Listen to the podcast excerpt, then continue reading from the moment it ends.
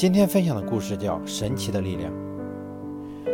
中东的一次战争使许多人沦为难民，他们纷纷涌向边境，希望逃到邻国避难。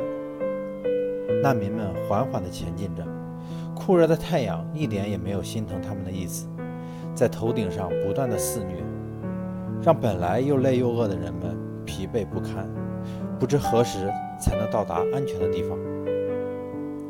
在难民中，有一位身体虚弱的母亲，带着一个只有三岁的小孩。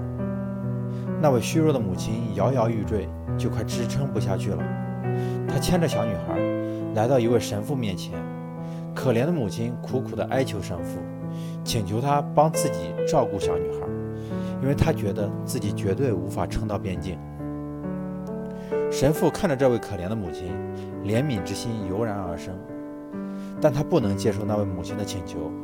神父知道，要是他答应了帮他照顾小女孩，他便可能走不出边境，死于战乱中，而小女孩也将成为一名孤儿。同时，他也知道，有一种力量一定会支撑这位母亲带着自己的女儿到达目的地的。于是，神父对那位母亲说道：“你自己的孩子，当然要由你自己负责，我无法代劳。”虚弱的母亲听到神父这般无情的拒绝，心中不由得十分难过，含着泪转身牵着自己的孩子，咬着牙跟随队伍前进。经过几天的跋涉，他们终于通过边境到达国际红十字会建立的难民营。在这里，每个人至少有了最起码的安身之处。而那位母亲看到红十字会的标识之后，一下子昏倒在地。小女孩趴在他身上，哭喊着：“妈妈，妈妈！”这时候，神父和两位抬着担架的国国际红十字会的工作人员匆匆赶了过来，将这位母亲抬到急救室里抢救。原来，神父一路上一直在关注这母女俩。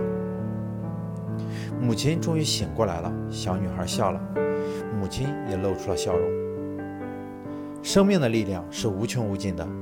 坚持到底，在最关键的时刻迸发出的潜能，往往连自己也意想不到。